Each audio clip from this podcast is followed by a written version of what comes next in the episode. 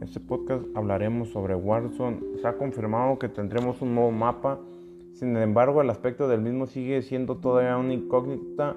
Los servicios de inteligencia de Versank han confirmado que el protocolo de contención ha alcanzado niveles insostenibles.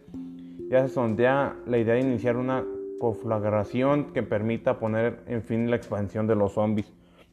Aunque no hay detalles, la información invita a todos los operadores que estén preparados para el próximo miércoles 21 de abril, ya que ese será el día en el que comience la operación Rapid Thunder. Las instrucciones permiten se darán ese mismo día a las 21 horas en España, por lo que estaremos muy atentos a ver qué ocurre exactamente en Bernstank.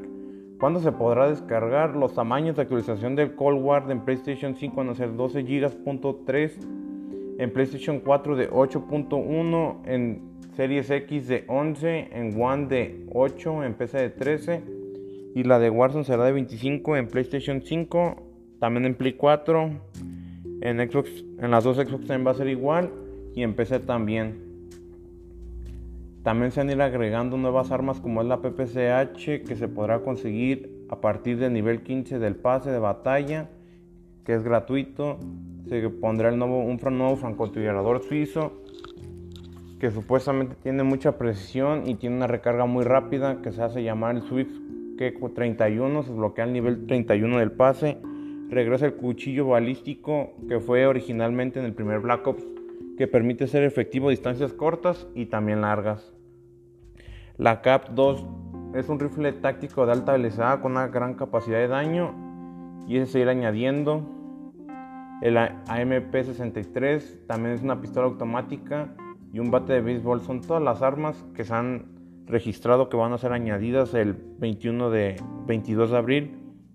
También va a haber un nuevo modo de juego en Warzone, va a ser 6 contra 6, ambientada en el observatorio soviético del monte Yamantú, una zona nevada en la que se destacará la gran antena parabólica y varios desniveles con los que sorprenderán a los enemigos desde las alturas. También se pondrá un nuevo mapa, el tal siendo Diesel, siendo duelo de armas para los dos últimos. El mapa nos propone una gasolinería y varios edificios cercanos para escondernos e ir por nuestro rival. También estará el nuevo mapa incluido Standoff, un mapa muy conocido para los que ya jugaron Black Ops 2. En Cold War disfrutaremos enfrentamientos de 6 contra 6 en un mapa en el que las ventajas y edificios derrumbados serán cruciales para alcanzar nuestra victoria. También Duga, el rumoreado mapa de los montes Urales, llega en, en formato multijugador.